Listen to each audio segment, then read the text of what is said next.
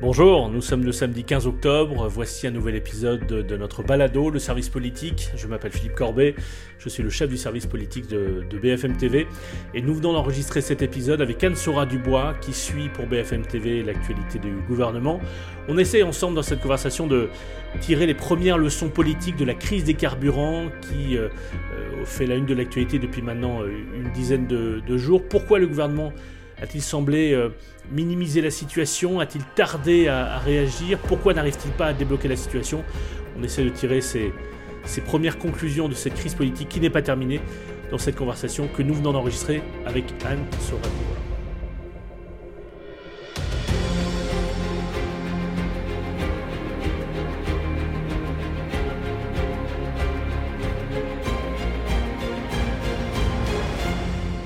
Salut Anne. Salut Philippe. Alors tu es au bureau cet après-midi. Je crois que tu viens d'avoir les, dernières infos là sur les sur l'état des, stations-service à travers le pays. C'est la ministre euh, Agnès Pannier-Runacher qui vient de les donner. Ça, ça s'améliore pas pas nettement, sauf dans les Hauts-de-France, c'est ça? Absolument, une toute petite euh, amélioration au niveau national. On était à 28,5% des stations-service en difficulté hier. En difficulté, ça veut dire qu'il leur manque au moins un produit et on est à 27,3 mm. aujourd'hui, donc c'est pas non plus une amélioration spectaculaire. Et oui, dans les Hauts-de-France, ça va mieux parce qu'on était à 25,3 hier, on est à 22 aujourd'hui. En revanche, en Ile-de-France, ça se tend encore plus. On était à 37 hier et on frôle les 40% de stations en difficulté aujourd'hui. Ça veut dire qu'on est, on est loin d'être sorti de cette, de, de, cette crise, mais quand même, je voudrais que dans, cette, dans cet épisode, on fasse un, un premier bilan, en tout cas qu'on essaie de tirer des, leçons politiques de ce qui s'est passé ces, dix derniers jours. Euh, quand on regarde cette, euh, cette crise, euh, et vraiment du point, de vue, du point de vue politique, en fait le moment où ça devient un vrai sujet politique, c'est le mercredi, il y a dix jours, au Conseil des ministres. Là, Olivier Véran, porte-parole du gouvernement, répond aux questions des journalistes. Et, ce qui est frappant à posteriori, c'est qu'il refuse de parler de, pénurie. Et qu'il fait tout d'ailleurs pour, pour contourner ce mot. Oui, il est interrogé par la presse et il veut dédramatiser les premières crispations qui commencent à monter, les premières tensions qu'on voit bien sur le terrain. Et il dit il n'y a pas de pénurie, mais il y a des tensions temporaires d'approvisionnement. Ouais. Et à ce moment-là, en effet, il est relancé. Oui, tout est dans le, tout est dans la sémantique, n'est-ce pas? Et il est relancé par euh, des journalistes qui lui disent mais des tensions temporaires d'approvisionnement, ça veut dire des pénuries ponctuelles. Et il redit il n'y a pas de pénurie, mais des tensions temporaires d'approvisionnement. Et hmm pendant plusieurs jours, le gouvernement va tenir cette ligne de façon collective en disant on ne veut pas parler de pénurie. Parce qu'à l'époque, enfin je dis à l'époque, ça semble lointain, mais c'était seulement il y a dix jours. Euh, mais, mais c'est vrai que l'attention, oui, c'est très long. Euh, l'attention euh, politique et médiatique était largement portée sur le plan de sobriété qui était présenté le lendemain, donc à la porte de Versailles. Tu y étais avec Léopold Haudebert, donc il y avait je sais plus combien de ministres, dont Agnès Pannier-Runacher. Euh, dont la Première ministre. Euh, et, donc il était question d'énergie, mais non pas de la difficulté là de s'approvisionner à la pompe, mais plus largement de se chauffer euh, pendant, pendant, pendant l'hiver. Donc il y avait tout un plan qui avait été élaboré depuis plusieurs semaines, plusieurs mois, qui avait été annoncé par le président de la République le 14 juillet. Et donc c'est dans ce contexte aussi que le gouvernement a peut-être peut-être n'a pas prêté suffisamment attention. Est-ce que tu crois que ce contexte de, du plan de sobriété a peut-être retardé, euh, euh, la, réponse du gouvernement? En tout cas, il y a eu du retard à l'allumage dans la crise des carburants. Mais l'attention, oui, clairement, du gouvernement était focalisée ailleurs. Euh, le plan de sobriété énergétique, ça faisait plus d'un mois et demi qu'il était dans les tuyaux pour le dire un peu vulgairement. Euh, même la presse était focalisée là-dessus. Qu'est-ce qu'ils vont nous, euh, qu'est-ce qu'ils vont nous annoncer? Qu'est-ce qu'il y aura dans le secteur des transports? Qu'est-ce qu'il y aura euh, pour le chauffage? Est-ce qu'il y aura des coupures? Avec une forme d'ironie d'ailleurs, la présentation du plan de sobriété énergétique, Agnès Pannier-Runacher, qui était le, euh, le chef d'orchestre de la présentation de ce plan a un peu transformé ça hein, en non seulement crise énergétique mais aussi crise climatique en disant ça serait bien qu'on sorte des énergies fossiles assez vite. Donc c'est un peu ironique mm. quand on considère que quelques jours après il y a la crise des carburants qui explose et en effet si on était sorti des énergies fossiles on n'en serait peut-être pas là. Enfin voilà c'est l'ironie de, ce moment-là. Et donc il y avait non, non seulement en effet la présentation du plan de sobriété énergétique mais aussi le vote du budget avec les premières rumeurs de 49.3, avec l'idée que de toute façon, pour le projet de loi de finances qui porte quand même toutes les euh, le portefeuille de chacun des ministères, il n'y aurait pas la majorité et donc il y aurait vraisemblablement un 49-3. Tout le monde était mm. focalisé sur ces deux points. bien sûr. Et c'est peut-être pour ça, en effet, que euh, il a fallu bien, en effet, une demi-semaine, voire une petite, semaine, une petite semaine mm. avant que l'attention euh, politique soit focalisée sur ce qui était vraiment devenu un enfer pour de très nombreux Français donc là, donc mercredi 5 octobre, euh, ce point presse d'Olivier Véran au Conseil des ministres. Le lendemain, 6 octobre, présentation du plan de sobriété énergétique. Et il était prévu, euh, de longue date, enfin en tout cas depuis plusieurs jours, que Agnès Pannier-Runacher, la ministre en charge des questions énergétiques, euh, vienne sur BFM TV dans la foulée de la présentation du plan. Donc elle est arrivée sur BFM TV, vers, je sais pas, vers 18h45, je pense. Interviewée par Yves Calvi et par toi, ouais. Voilà, et voilà, et Gaëtan Mélin. Et donc, et donc dans la préparation de, de, l'entretien avec Gaëtan et, Yves, on avait évidemment prévu de lui poser des questions euh, sur les, carburants. On avait même prévu de commencer là-dessus et de consacrer une bonne partie de l'entretien euh, à cette question des carburants, même si ce n'était pas le sujet pour lequel on l'avait invité, qui n'était pas le sujet principal de, sur le papier en tout cas de l'actualité politique du jour, puisque c'était plutôt le plan de sobriété. Mais on, on décide de commencer avec les carburants. Et quand en Espagne Runacher arrive, elle nous demande, euh, enfin je sais pas si c'était elle ou, son, ou, son, sa conseillère presse, je crois que c'était elle en fait qui, nous demande, mais quand même, vous, vous poserez quand même une question sur les carburants. Et à une de tes questions, elle répond, la situation va s'améliorer dans les deux à trois jours. Voilà. Parce qu'en gros, à ce moment-là, ce qu'elle dit, enfin, je, je, paraphrase parce que ce ne sont pas exactement ces phrases exactes, mais elle dit que la clé, ça va être, euh, ça va être que les que les transporteurs routiers aient le droit exceptionnellement de livrer pendant le week-end, notamment le dimanche, et que donc euh, ça, va, euh, ça va rentrer euh, dans la normale, ou en tout cas à partir du lundi, là on était le jeudi soir, donc à partir du lundi, on va retrouver à peu près une situation, une situation normale. Et, et, a posteriori, non seulement il n'y a pas une situation normale le lundi, mais ça n'a fait que s'aggraver. Et, je me demande si à ce moment-là, il n'y a, pas, il a pas aussi... si cette situation de, décalage par rapport à ce que vivaient les Français ne s'est pas accentué, parce que le lendemain matin, Olivier Véran vient sur BFM TV, et on lui reparle de l'histoire de la pénurie là, du, mercredi. Et il nous explique, mais oui, mais si j'avais utilisé le mot pénurie, ça n'aurait fait que renforcer immédiatement euh, la panique ou en tout cas l'empressement des Français à aller, euh, euh, aller faire le plein. Et donc du coup, il justifie le fait qu'il tournait autour du pot. D'ailleurs, à l'antenne, au micro d'Apolline de Malherbe, il continue à tourner autour du pot, autour de pénurie, pas pénurie. Là, on est de vendredi matin. L'après-midi, le président de la République en parle à Prague. Euh, pour, euh, euh, avec une, disons, en étant plutôt optimiste sur le fait que les choses allaient revenir, rentrer dans l'ordre dans les jours qui allaient suivre. Et je crois que juste dans la foulée, Agnès Pannier-Runacher fait une conférence de presse, un point presse à la préfecture du Pas-de-Calais, où là aussi, elle, semble plutôt, plutôt optimiste, même si même si on, sent bien que les choses sont en train de se crisper sur le terrain à ce moment-là. Et donc là, on est vendredi 7 octobre, il y a plus d'une semaine, et, ça ne s'est pas du tout passé comme prévu pendant le week-end. Et à ce moment-là déjà, il y a un certain nombre quand même de membres du gouvernement qui commencent à s'agacer en disant euh, ça commence à prendre de l'ampleur, on réagit pas assez, on ne calme pas assez la situation, les gens sont en train de paniquer, on est en train de laisser la situation dégénérer. Et alors, et ensuite dans la foulée, ce qui est euh, ce qui est le, le, le, le, hasard dans, dans le calendrier, c'est que la totalité du gouvernement, ou presque en tout cas, euh, une grande partie des ministres, euh, 16 ministres, enfin 16 à l'origine, s'envolent en direction de l'Algérie avec la Première ministre pour un voyage diplomatique pour resserrer les liens avec l'Algérie. Et normalement, il, devait y avoir Agnès Pannier-Runacher, absolument. Je les accompagne euh, pour BFM TV et normalement Agnès Pannier-Runacher devait être du voyage et elle contracte le, Covid. Et donc le samedi soir, on apprend qu'elle ne vient pas en Algérie, puisqu'elle est à l'isolement. Et donc, au moment précisément où euh, la crise des carburants vraiment passe une nouvelle étape, parce que ce week-end-là, on a vraiment vu des, gens qui commençaient à se battre euh, aux, pompes à essence. Euh, la ministre de la Transition énergétique a le Covid, est à l'isolement et ne fait pas partie du voyage en Algérie. Oui, d'ailleurs, ça me fait ça me fait penser le vendredi matin quand je vois Olivier Véran, euh, je lui raconte euh, la scène à laquelle j'avais assisté la nuit précédente, euh, en allant moi-même à une station de service, enfin plutôt en passant devant une station de service. Non, parce que j'ai un scooter électrique, donc j'échappe à ce problème. Mais, mais je, je, vais à ma station habituelle, qui se trouve dans la, banlieue de Paris. Et, et, là, à 23h et quelques, je vois une queue de plusieurs, je je sais pas, au moins de 100 mètres hein, sur la rue, qui du coup bloque un carrefour. Et donc, il y a des policiers à 23h et quelques dans une banlieue de Paris qui font la circulation dans un parcours, dans un, dans un, dans un, dans un, rond-point totalement bloqué, mais totalement bloqué par la queue des gens qui allaient euh, à la station-service et ils n'attendent, je sais pas, enfin, je dis, j'ai dit 100 mètres, mais c'était même plus long que ça peut-être.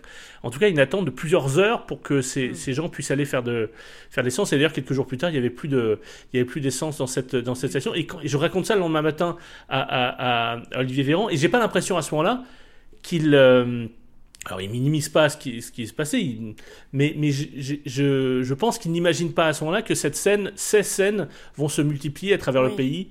En tout cas, dans la, dans la partie nord et en Ile-de-France, dans, dans, les jours qui allaient suivre, il ne, il ne semble pas, euh, euh, euh, entre guillemets, il, n'a pas, il ne semble pas mesurer le, le l'évolution qui, qui, nous attend. Et je crois même qu'il fait référence quand il dit pas de pénurie, euh, je, il faut pas que j'utilise le mot pénurie, à ce qui s'était passé pendant la crise du, euh, du Covid, où il avait vu aussi à quel point, quand il prenait la parole, la parole qu'il pouvait avoir avait des conséquences sur le comportement des Français, et donc il était très attentif à ça, à ne pas renforcer par ses mots de porte-parole du gouvernement la situation d'attente ou de, ou de, pénurie qui existait dans certaines stations. Et, en fait, là, il, il s'en mêle les pieds, parce que, enfin, il, il au pluriel, il s'en mêle les pieds, parce qu'à force de ne pas vouloir mettre les mots sur ce qui est en train de se passer. Les Français n'ont pas été, euh, ça n'a pas rassuré les Français. Au contraire, les Français ont, eu l'impression qu'on ne leur disait pas exactement ce qui était en train de se passer. Absolument. Et dans les jours qui suivent, on a 30, une explosion, je, crois, c'est plus de, de 30% euh, de consommation d'essence par rapport à une période normale, précisément parce que les gens se ruent dans les stations-service pour faire du plein euh, au cas où il y aurait une pénurie. Et ça va créer la pénurie. Alors, donc, donc tu es à Alger euh, dimanche avec la Première ministre. Euh, elle, parle du carburant dimanche ou pas? Alors, le déplacement est très focalisé sur la difficulté aussi diplomatique du déplacement, c'est-à-dire resserrer les liens avec l'Algérie, ça s'annonce pas facile. Euh, D'ailleurs, à l'issue, il y a presque que des lettres d'intention de coopération qui ont été signées. Bon, c'est la petite histoire dans la grande, mais euh, et donc on est, on est plutôt là-dessus, mais assez rapidement. C'est vrai qu'il arrive que même très souvent, on ait des questions d'ordre national à poser dans le cadre d'un déplacement à mhm. l'étranger. Et là, nous journalistes, on est tous ensemble à dire à, au cabinet de la première ministre, il faut absolument qu'elle nous réponde sur les carburants. Il faut absolument qu'on en parle, qu'on ait des éléments à donner. Le dimanche déjà, en, lorsque l'avion décolle, il y a un moment où on a la chance de faire un petit, euh, un petit, ce qu'on appelle un off, c'est-à-dire un échange euh, informel avec la première ministre, et on pose tous la question. On lui dit est-ce que vous voyez une amélioration? Est-ce que vous voyez, euh, est-ce qu'il y a une inquiétude particulière? Elle nous dit que vraisemblablement la situation devrait se se calmer dans les jours qui viennent. on lui repose la question quand même le dimanche soir parce que ça monte, ça monte, et le lundi de nouveau. Et là, le lundi soir, euh, après qu'elle nous, ait qu'elle nous a fait quand même un, un, un, point presse pour nous en parler précisément parce qu'on avait besoin, il y avait une telle attente autour de ça, que dans la, juste avant de prendre l'avion, de, de refaire Alger-Paris, on apprend que euh, elle a convoqué, euh, pas en urgence, mais en tout cas de façon euh, voilà euh, rapide, en euh, urgence. en urgence, voilà. Ouais, dès qu'elle dès mettra un pied à Paris, elle fonce à Matignon. Et il y a une réunion qui va se tenir à Matignon avec notamment le porte-parole du gouvernement, le ministre de l'économie, le ministre de l'Intérieur aussi, parce que c'est quasi, quasiment devenu une situation d'ordre public. On parlait tout à l'heure des gens qui se battaient aux stations-service, les médecins qui ont plus de, qui n'ont plus de carburant, les, les cartes de transport scolaire, les entreprises. Enfin, ça devient vraiment très compliqué.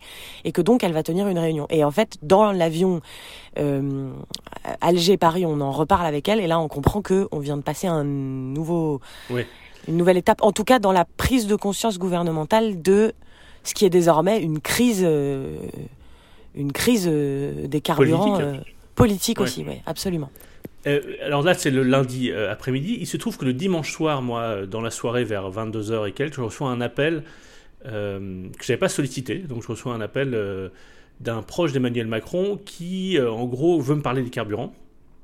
Et en gros, m'explique à quel point le président a été actif pendant le week-end, après son retour de Prague, sur le sujet. Il a parlé à tous les acteurs du dossier. Alors, tous les acteurs, je me demandais si c'était Patrick Pouyanné, le patron Total. On dit non, non, c'est pas Patrick Pouyanné, mais c'est plutôt. Euh, enfin, en gros, les acteurs, Pourtant, il y avait peut-être de quoi lui en parler. Oui.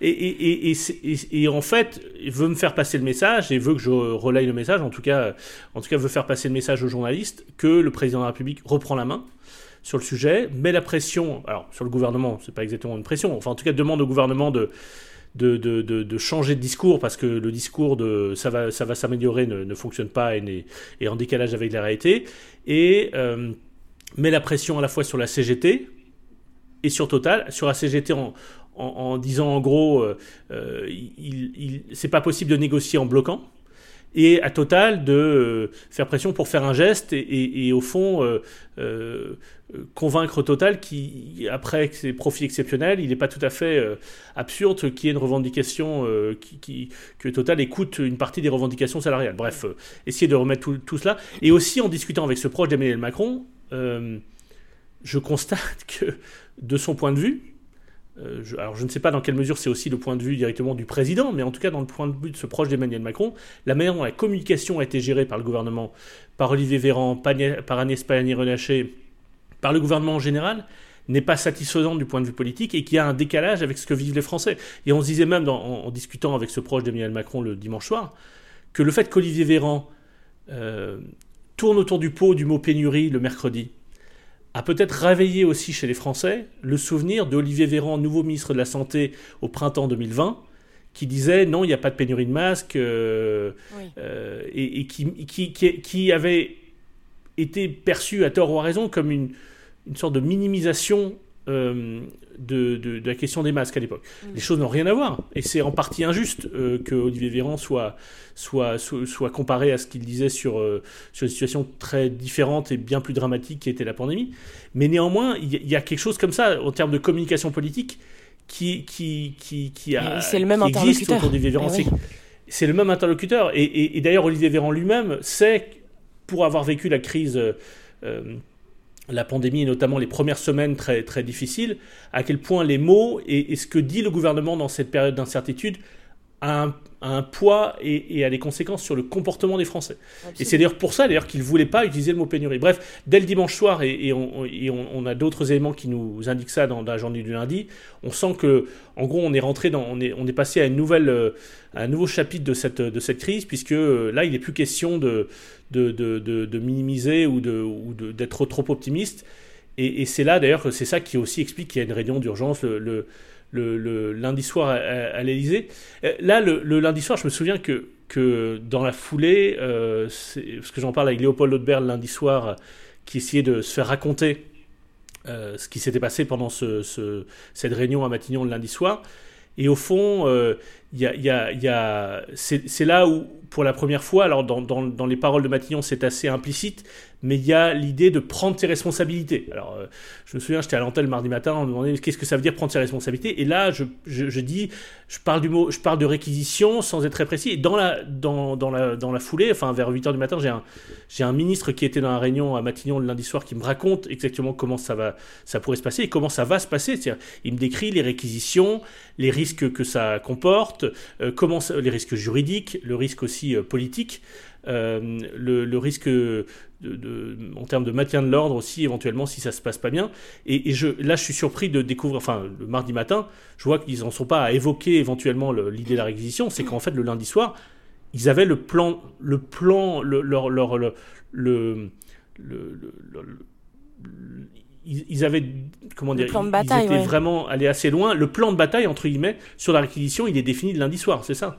Oui, absolument. Il était, il était fini. Euh, d'ailleurs, sous la pression un peu de, de, Gérald Darmanin. Euh, euh, et, euh, et, de Olivier Véran, je crois surtout qu'il disait euh, il faut absolument. Non, c'était oui, c'est le ministre d'Intérieur et la porte-parole du gouvernement qui disait il faut absolument qu'il y ait des réquisitions parce que on peut pas tenir cette situation sur le long terme.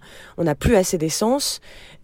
qui mettait notamment le, le, la lumière sur le, le cas d'un certain nombre de professions particulières. On en parlait tout à l'heure, les médecins, mais aussi les forces de l'ordre, en disant mais il y a un moment en fait où très rapidement on a un risque de déstabilisation ce qu'on disait tout à l'heure, ça, devient quasiment un sujet d'ordre public. Je regardais notre sondage euh, ELAB pour BFM TV, près de 80% des Français considèrent que le gouvernement n'a pas été à la hauteur de, cette crise. Et, d'un mot pour, conclure, je me demande, qu'est-ce que, au-delà de, la gestion de cette crise particulièrement, qu'est-ce que ça révèle sur le fonctionnement politique de cette, équipe? Donc, c'est la première crise euh, de, cette ampleur depuis... Euh, euh, crise, sociale, je veux dire, de cette ampleur depuis la réélection d'Emmanuel Macron, dans cette configuration particulière de, gouvernement sans majorité absolue à l'Assemblée nationale, qu'est-ce que ça révèle? Est-ce qu'au fond, il euh, y a une forme de fébrilité ou de doute qui est liée à l'instabilité politique qui a compliqué leur action? Est-ce qu'il y a quelque chose de ça, une leçon qu'on doit tirer politiquement de, de, la gestion de cette crise? Bah, c'est sûr que, en tout cas, le fait d'avoir été focalisé sur l'absence de majorité absolue à l'Assemblée, donc sur le 49-3, le budget, etc., ça a détourné euh, l'attention du gouvernement effectivement de cette crise. Ça, c'est sûr.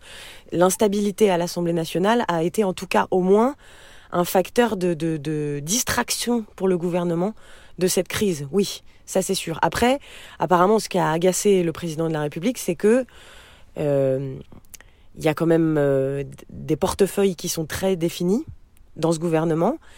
Et la ministre de la Transition énergétique gère en effet le plan de sobriété énergétique, mais elle gère aussi l'énergie puisque c'est dans son portefeuille.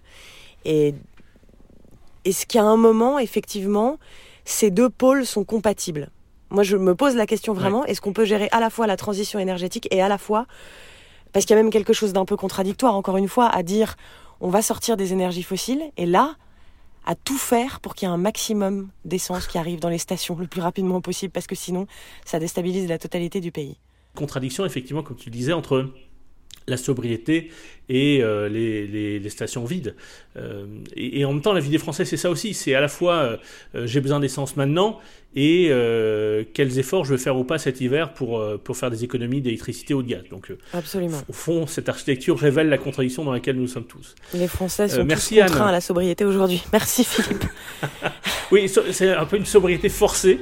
C'est une sobriété forcée. De devoir prendre les transports le, le, vélo ou les transports en commun. Merci Anne. Merci Philippe. Salut. Bon après-midi.